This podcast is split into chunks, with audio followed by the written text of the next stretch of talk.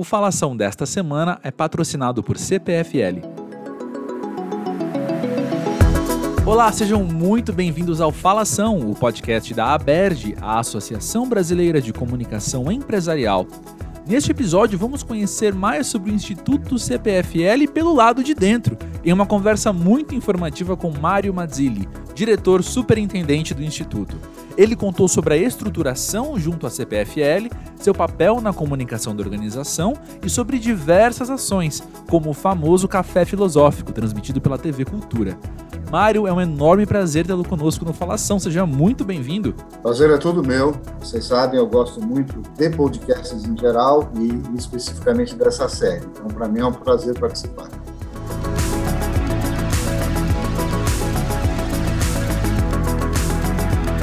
Mário, para começar o Falação contigo, nós queremos conhecer um pouco mais sobre você. Pode nos contar um pouco sobre quem é o Mário, um pouco da sua trajetória profissional até hoje? Bem, eu, eu sou um sociólogo, fiz graduação em Ciências Sociais na USP, na Universidade de São Paulo, há muito tempo.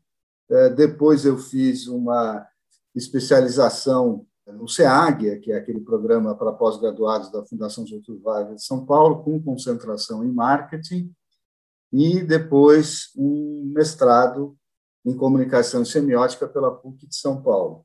E eu sempre trabalhei é, na área de comunicação e de relacionamento. Eu comecei a, a minha atividade profissional há muitos anos atrás, aí na área de, de assessoria de imprensa. Era uma assessoria de imprensa da Secretaria de Planejamento do Estado de São Paulo. Depois eu trabalhei em jornal, na, no Globo, na sucursal do Globo, foi uma experiência muito positiva. Na sequência, Gazeta Mercantil, outra experiência muito rica. Uma pena, é um jornal que não tem mais, né, mas é um jornal que, de certa maneira, foi um antecedente do valor econômico, né, um antecessor do, do valor econômico. Depois, depois disso, agência, trabalhei em agência, trabalhei na TV Bandeirantes. Então, essa minha trajetória sempre foi na área de comunicação e relacionamento. Fui, para governo, é, de novo, na época da redemocratização, no governo, aquele governo que frustrou todo mundo, né? todo mundo se preparou para trabalhar com o governo Tancredo Neves, tivemos que trabalhar com o governo Sarney, mas foi, foi o que aconteceu na época, mas também foi uma experiência interessante. Então, a minha vida profissional está sempre ligada a isso, e nos últimos 20, 25 anos, eh, eu migrei para a área de cultura e agora, mais recentemente, eh, uma ampliação disso na área do terceiro setor. Então, a minha atuação agora no Instituto já é antiga, eu estou no Instituto desde 2008, ainda não se chamava Instituto CPFL, mas já era um núcleo, principalmente de programas culturais, e, mais uma vez, né, ancorado, essa, esse programa era ancorado na diretoria de comunicação. Então, é, a minha trajetória com idas e vindas e com mudanças sempre foi ligada ao campo da comunicação. Interessante, Mário. Eu fico pensando que muitos ouvintes aqui do Falação estão curiosos para ouvir mais sobre o Instituto CPFL, porque de fato ele é um órgão que tomou proporções que nem todos os institutos ligados a uma organização conseguem se sustentar por tanto tempo. E é, é muito interessante acompanhar o trabalho de vocês. Então, estou muito animado para termos esse papo aqui hoje. Então, falando sobre o Instituto, pode contar um pouco para a gente como ele surgiu e como ele se desenvolveu ao longo dos anos?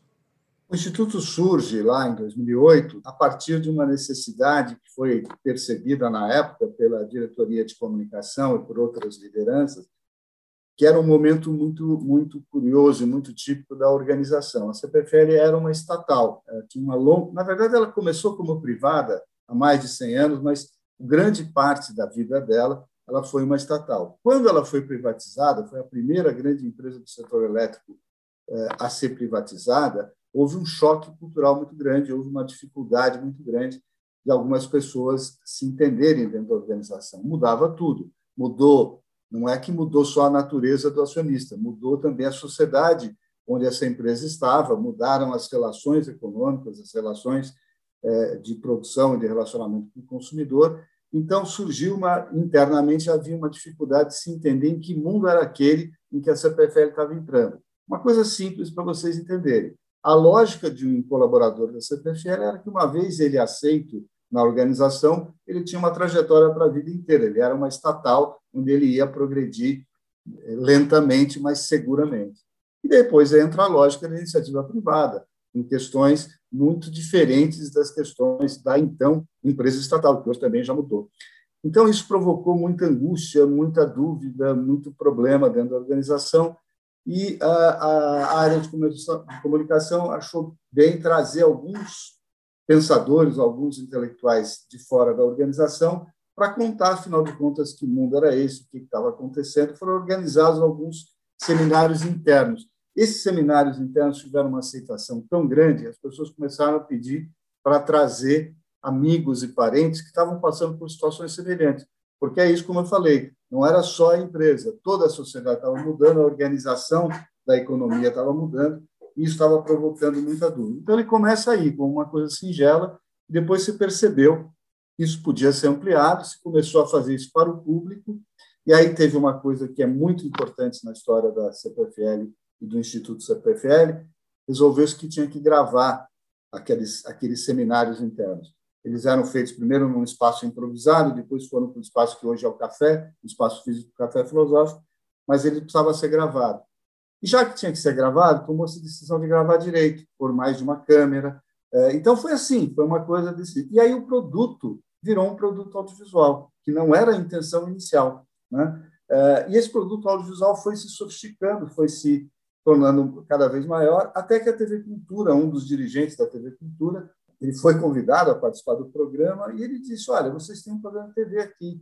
A gente está precisando, acho que tem espaço na TV Cultura para isso. Aí começou a parceria com a TV Cultura e aí o café que se firmou. Depois ele foi agregando quase que simultaneamente algumas ações culturais e artísticas, uma oferta de serviços culturais e de produtos culturais para a cidade de Campinas, que lá em 2008 era muito pobre de oferta cultural, não tinha quase nada durante muitos anos, por exemplo, o único teatro infantil gratuito da cidade era o, do Instituto CPFL. Tinha uma, começou com uma sessão semanal, precisamos passar para duas.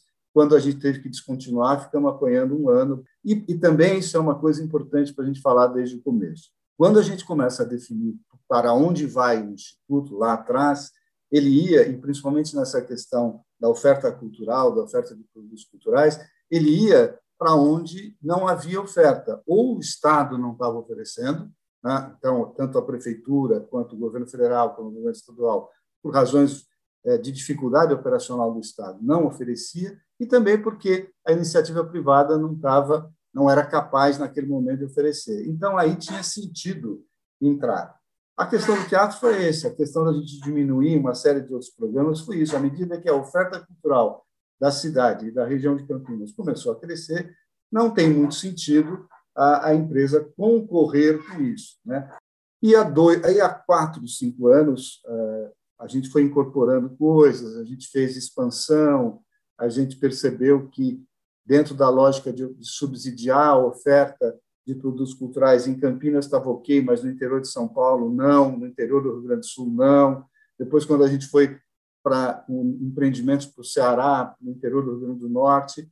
Então, a gente criou um programa de circulação, que é o Circuito CPFL de Arte e Cultura, e o Circuito CPFL, o Circuito Energia, que é um circuito para atividades esportivas e atividades de qualidade de vida para a população, para as comunidades. Hoje, esse programa ele está focado na, em cinema, que é o Cine Solar, que é um cinema ao ar livre, que a gente identificou, criou também uma parceria, Bom, mas eh, hoje eh, existe uma transformação no Instituto. De cinco anos, seis anos para cá, a empresa resolveu que o Instituto iria ser a plataforma de investimento social do grupo. Então, várias atividades de apoio às comunidades, atividades ditas sociais ou de investimento social, espalhadas pelas várias empresas do grupo, começaram a ser não transferidas no sentido de, de, de, fazer um instituto ser o titular ou o dono disso, mas o instituto ser o grande articulador disso. Então, a gente começa a trabalhar com outras áreas, tem programas que são nossos, tem programas que são da empresa em parceria conosco, mas houve uma um direcionamento, porque aí havia uma intenção de trabalhar com sinergia mesmo, e como a gente tinha, e isso eu acho que é uma coisa importante para quem está na área de comunicação, né? A comunicação, é, eu acho assim, é uma coisa que é importante no nível geral, né, é que nós somos a interface com o mundo, né, quer dizer, os comunicadores é que fazem essa relação. Então, o Instituto tinha essa expertise de conversar com as comunidades, conversar com, com gestores eh, governamentais, com outras empresas, com outras instituições. Então, é o lado, vamos dizer assim, é, não é só isso, não é só ele que faz, a diretoria de comunicação, evidentemente, é, é quem centraliza esse, essa, essa área, essa atividade, mas o Instituto tem a sua própria expertise nisso. Então, foi meio natural fazer. Então, hoje a gente tem um grande programa, que é um programa de investimento social privado, que tem vários eixos. Nós estamos trabalhando hoje em cinco eixos. Um eixo privilegiado é o eixo que a gente falou do, do, do circuito CPFL, esse programa de circulação que vai do interior do Rio Grande do Norte ao interior do Rio Grande do Sul. O programa tradicional, que a gente chama de eixo de café, mas na verdade é um conjunto de produção de conteúdo audiovisual, não é só o café, uma série de coisas. Uma atividade muito forte em redes sociais. A gente tem canais no YouTube, canais no Facebook, sozinhos e junto com parceiros, muito fortes. Temos à frente CPFL nos hospitais, que é um exemplo de cooperação com uma causa da empresa, que é a causa da saúde. Então, ah, tem lá umas, são três eixos, um dos eixos é do Instituto, e temos uma frente muito importante, que é essa frente CPFL Jovem Geração, que agrega um conjunto imenso de programas voltados à criança e à adolescência. E aí vai desde é, programas é, para complementação é, no contraturno escolar, até formação é, na área de esportes, na área de cultura. Temos um, um apoio na área de esportes muito grande com o Instituto Orcamp, que, além de fazer isso do ponto de vista da comunidade, também tem uma estrutura muito grande de esporte competitivo. Então, a gente na Olimpíada do Rio, a gente teve o prazer de ganhar uma medalha de ouro no salto é, em, vara, e é, agora na Olimpíada do Japão fomos com três atletas. Então, é, é, é, e finalmente uma outra frente, que é a frente de intercâmbio cultural Brasil-China. Esse também é um empreendimento que eu gosto muito, porque a gente está ajudando a tornar a cultura chinesa um pouco mais conhecida no Brasil. Então, é isso. Ele, começa com uma coisa lá que era muito voltada para ajudar os colaboradores a entender em que mundo ele estava entrando, e foi crescendo, e hoje ele tem uma estrutura forte, ele tem uma, é uma organização do terceiro setor, com, com regras próprias, com governança própria, com um plano estratégico alinhado ao plano, a plataforma de sustentabilidade ao plano de sustentabilidade. Então, é, é uma transformação grande, realmente, que aconteceu nesses anos. Mário, queria fazer um parênteses aqui na nossa conversa e dizer que é muito importante tê-lo conosco aqui no Falação hoje também, porque a Aberge e o Instituto CPFL compartilham de um histórico, né? Essa parceria não é de hoje. É, é, a Aberge sempre teve uma ligação muito forte conosco, né? Nós tivemos, nós, nós o Instituto e a área de comunicação da CPFL sempre foi associada à Berge, em alguns momentos houve representantes nossos em alguns dos conselhos da Berge, houve uma coisa muito importante. Logo que eu cheguei, é, a ABEST criou um comitê de gestão cultural e a segunda reunião do comitê de gestão cultural foi no Instituto. Isso foi muito importante é, para o Instituto, para toda a equipe. A gente fazia uma programação regular que era muito boa para a região, que era o Café Aberge, né, que a gente é, recebia convidados indicados ou em conjunto ou indicados pela Berge no espaço do café, e não era o café filosófico, mas era um, era um café da manhã em que a gente fazia, discutia. Isso foi muito importante para a qualificação do pessoal de comunicação das indústrias de Campinas e da região, das empresas de Campinas e região. A gente participou de publicações da BES, ganhamos um prêmio da BES, que foi um orgulho para mim, quando a gente fez 100 anos, a empresa fez 100 anos, esse foi um projeto que eu participei bastante, o Instituto ainda nem era instituto, mas nós ajudamos muito a, a elaboração. Foi um, longo programa, um programa bem é, forte, que durou quase dois anos, foi um ano antes do centenário, um, durante o centenário. Então, a nosso relacionamento com a Berge é muito, é muito bom, ele é muito produtivo, ele durou muito tempo, e eu espero que a gente reconfigure algumas coisas. Eu falo isso, eu sempre converso com a Milton, com o Paulo, participamos de alguns eventos, já, me convidaram para mais de uma vez ir na ABERJ. Nosso time vai sempre que possível participar dos cursos, dos treinamentos. Então, eu acho a ABERJ uma instituição é, muito relevante, mesmo para uma área de cultura, vamos dizer assim. Hoje a gente não é mais 100% cultural, mas mesmo assim é isso que eu falo, é uma, é uma nós somos um, um lugar de relacionamento com, com, o público externo e a ABERJ, o conhecimento da ABERJ é fundamental para que a gente qualifique esse relacionamento. E eu fico curioso para entender melhor também como é que o Instituto se estrutura em relação à CPFL. Como que ele dialoga com a organização? A governança é o seguinte, é, a gente começou então como um, programa dentro da diretoria de comunicação, foi evoluindo, foi criado um instituto, e aí se cria um instituto com o CNPJ, tem uma, um conselho de administração, um conselho fiscal, tudo isso é, é normal das organizações. Só que tem uma peculiaridade: nosso conselho de administração é formado por dois conselheiros externos e cinco conselheiros da empresa, sendo o presidente do conselho o CEO. Então, você tem o CEO, três VPs né, dois externos. Então, você tem um fórum muito qualificado. Dizer, a, decisão do conselho da, do Instituto ele é quase a decisão da diretoria executiva, porque você tem é, membros da diretoria executiva lá. E como é que funciona em termos de orçamento de programação? Então, a diretoria executiva, que no caso sou só eu, mas enfim, tem a previsão de crescer, mas a diretoria executiva apresenta um plano de atividades para o ano seguinte ao Conselho de Administração do Instituto. Então, agora, em outubro, eu apresento, outubro, novembro, eu apresento um plano para 22.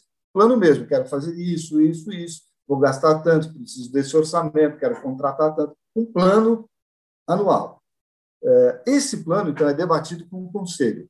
O Conselho fecha um plano, Conselho do Instituto, aí ele submete esse, esse plano ao Conselho da Holding, que é também uma novidade. Então, no começo do ano, eu, como representante da diretoria executiva, eu de mim mesmo, vou lá na frente do conselho da holding e apresento e defendo o plano anual para a holding.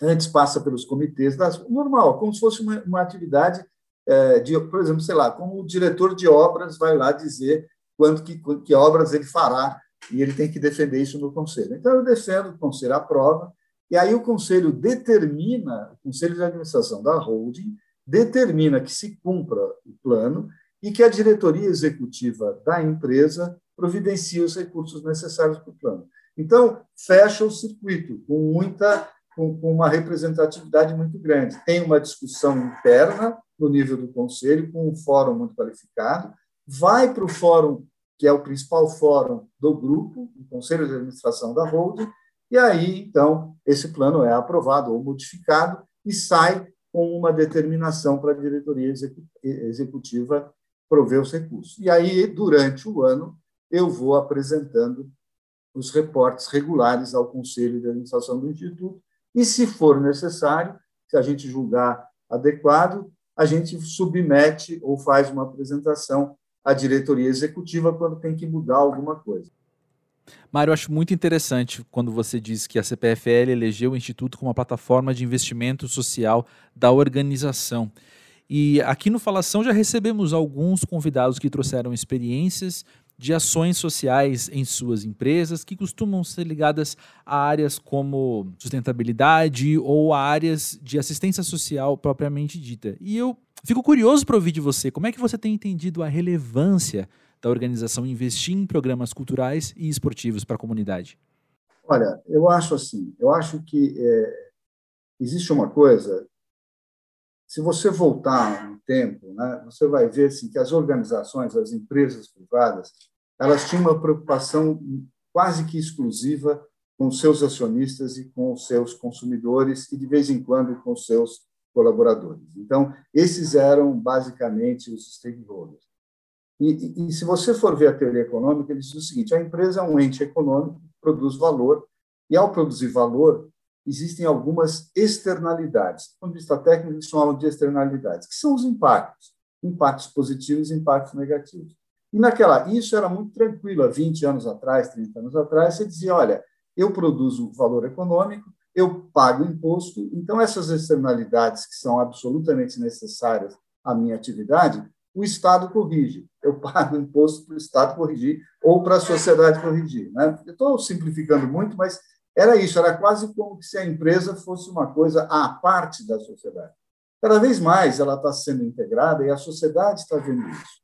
Se você juntar a essa visão uma dificuldade que os governos nacionais, federais, é, estaduais e locais começam a enfrentar, não só no Brasil, mas no mundo inteiro, as demandas da sociedade, as necessidades da sociedade começam a não ser possíveis mais serem atendidas apenas pelos governos. Então, você cria uma nova relação de forças. O que é que o governo tem que fazer, os governos, e o que é que o setor privado tem que fazer. Então, na verdade, acaba se reconfigurando tudo isso. E as empresas deixam de ser uma coisa à parte da sociedade para fazer serem integradas à sociedade. E aí começam as demandas legítimas. Se você faz parte da sociedade, tem duas coisas. Você tem responsabilidades e você tem, pelo outro lado, uma certa legitimidade de fazer. Eu brinco sempre assim, por que, a CPFL faz um programa é, de levar cinema no interior do Rio Grande do Norte? Por duas coisas, não me entendam mal. Primeiro, porque a gente pode fazer isso. Eu não estou sendo prepotente, a gente tem a capacidade de fazer isso. O Estado não tem mais essa capacidade. Seria lindo se o Estado fizesse isso. Não tem. E segundo, porque eu tenho a responsabilidade de entregar a essa comunidade onde eu estou algo mais do que aqueles serviços que eu estou prestando. Eu acho que são as duas coisas que se, se conjugam. Eu tenho uma responsabilidade e, por sorte, ou porque eu me habilitei, eu tenho a capacidade. Então, quase que há, no meu entendimento, um quase que um imperativo ético deu da empresa é, ir além daquela, daquela relação anterior e considerar que os impactos positivos eu conto para mim, os impactos negativos alguém resolve. Não é mais assim, então eu tenho que fazer isso. Então eu posso fazer. Para fazer bem isso, tem que ter uma coisa organizada, você tem que estar dentro da organização. Você não pode mais pensar numa coisa eventual, ainda mais numa empresa do tamanho da CPFL. A CPFL é o maior player privado de energia elétrica do Brasil tem 14, quase 14 mil colaboradores, está presente do Rio Grande do Norte ao Rio Grande do Sul, tem negócios muito diversificados. Né?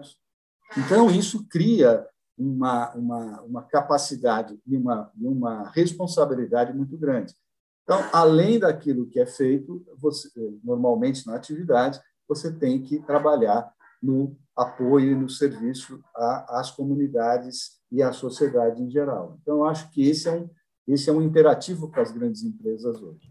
Pois é, eu gostaria de ouvir um pouco mais então sobre o CPFL Jovem Geração e o CPFL nos hospitais. Pode nos contar um pouco sobre essas ações? CPFL nos hospitais eu gosto muito porque esse é um programa, você sabe, a gente sempre eu sempre procurei como é que a gente ia resolver um problema. A gente queria fazer um, um, um programa que tivesse que agregasse valor às comunidades, que um programa que a gente pudesse compartilhar um pouco do valor que a empresa gera. A CPFL, então, esse é um programa que eu acho que consegue isso. Por quê? Ele é, há muitos anos, a, a saúde é uma causa para a empresa. Tentou várias formas de fazer. Agora surgiu essa chance. Então, esse programa ele tem três eixos.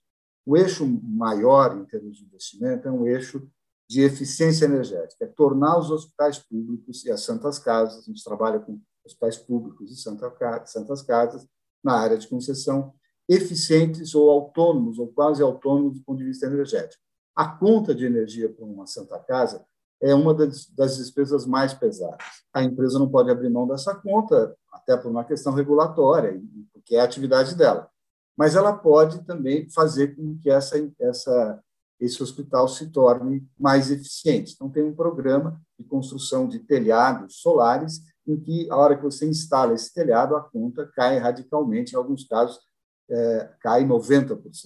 Então, você paga 100, vai pagar 10 de energia, e esse dinheiro é liberado para as atividades fim do hospital. O outro pilar desse programa é, um, é uma organização para fazer doação de dinheiro da comunidade para os hospitais. A gente tem a conta de energia, então, através da conta de energia, essa conta é um facilitador para essa doação para arrecadar recursos da própria comunidade. E, finalmente, do Instituto, nós temos, através de um nós, temos, nós podemos apoiar o plano anual de atividades do hospital, dando recursos para ele desenvolver, treinar pessoal, capacitar equipe, comprar equipamento. Então, é, vai desde a infraestrutura até a capacitação de enfermagem, a captação de técnicos, até, em alguns casos, dos médicos, mas também um programa de, especialmente em hospitais que têm pacientes que ficam internados muito tempo, pacientes de câncer que ficam internados muito tempo, e até crianças, hospitais infantis, juvenis, a gente, então, levar atividades culturais e atividades recreativas para tentar humanizar um pouco essa permanência no hospital. Nós vamos começar agora também, a partir de 22, com um programa piloto que nós vamos levar um canto de leitura e de contação de histórias que vai ficar permanentemente dentro do hospital, com profissionais que vão lá além, porque a gente não consegue fazer o tempo inteiro, mas fica e com isso a gente consegue aumentar a permanência. Então esse é o CPFL nos hospitais. Esse realmente gera valor para a comunidade pela doação, pela compra de equipamento, pela diminuição da conta de energia e gera valor para a empresa porque regulariza o fornecimento de energia, diminui a inadimplência e a gente, quem faz esse telhado é a própria empresa, que tem, tem custos subsidiados, mas é uma atividade da empresa. Então, está gerando valor para todo o sistema. O CPFL Jovem Geração é o seguinte: nós tínhamos pontualmente algumas coisas voltadas para adolescente, a gente ajudava um conselho municipal da criança e do adolescente, e era tudo muito espalhado e muito eh, disperso. Eh, nós fizemos um esforço, então, de juntar eh, projetos dirigidos a esse público infanto-juvenil que tivesse uma lógica de permanência. Então, nós fomos identificando, seja instituições que trabalham no contraturno escolar, sejam ONGs que trabalham com a comunidade, não ligadas à escola, mas cujo público é esse, que fossem permanentes, ou pelo menos que fossem de longa duração. Então, eu não vou lá fazer nada contra, mas não era ir lá fazer uma atividade que durasse um mês e acabou e eu não volto mais. Não, a gente selecionou, então, parceiros que ficam dois anos recebendo apoio, recebendo dinheiro, até se tornar até independentes para procurar outros recursos, e no outro ano, no outro ciclo, a gente incorpora mais. Aí tem o quê? Tem atividade de formação musical, atividade de teatro, atividade recreativa, atividade de formação esportiva, de complementação. Então, os instrumentos ou as linguagens são várias, mas a lógica é você capacitar instituições organizações para ficarem bastante tempo com aquele público infantil juvenil. Muito bom. Mário, fico curioso para ouvir de você como tem sido a experiência de ter um instituto não só promovendo cultura, mas também produzindo conhecimento, produzindo conteúdo, como, por exemplo, no Café Filosófico que você já citou hoje. Então, esse eu acho que é assim a, a experiência mais reconhecida, a experiência talvez mais visível nossa. Né? Mas só um reparo, é, André, a gente não tem a pretensão de produzir conhecimentos. A gente produz conteúdo a partir de conhecimentos que existem na sociedade. A gente não, não produz conhecimento original. Porém, isso é desde o início, o café entendeu isso. Na sociedade contemporânea, você tem um volume muito grande de informação, você tem informações muito desorganizadas, muito desagregadas.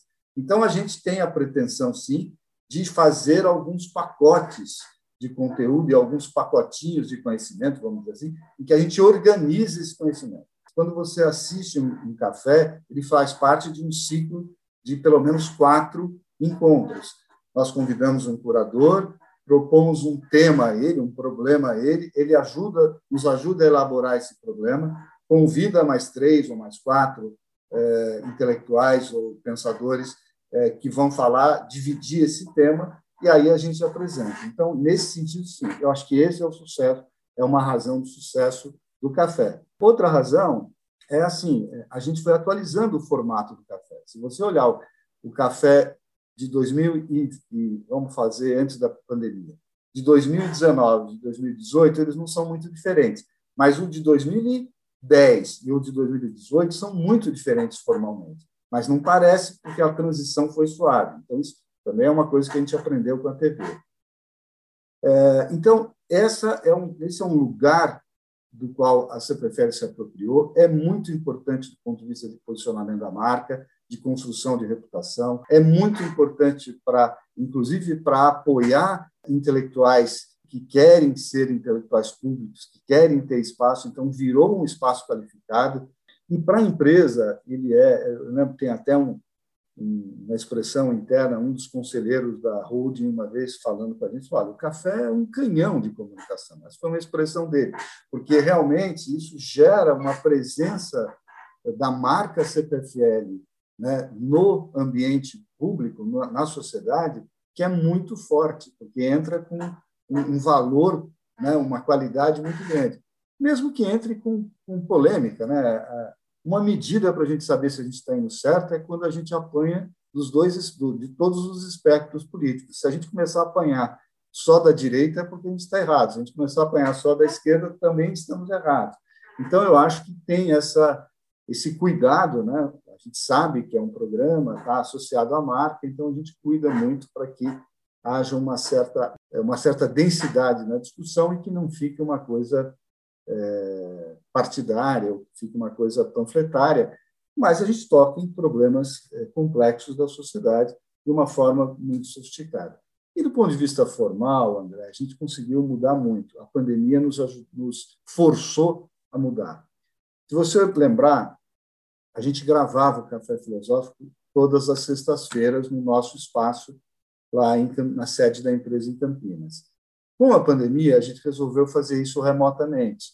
Só que, rapidamente, nós percebemos que estava todo mundo fazendo isso e que tinha uma, uma, uma enchente de, de lives. Então, no primeiro, já 2020, nós passamos a gravar as lives quinzenalmente, não mais semanalmente.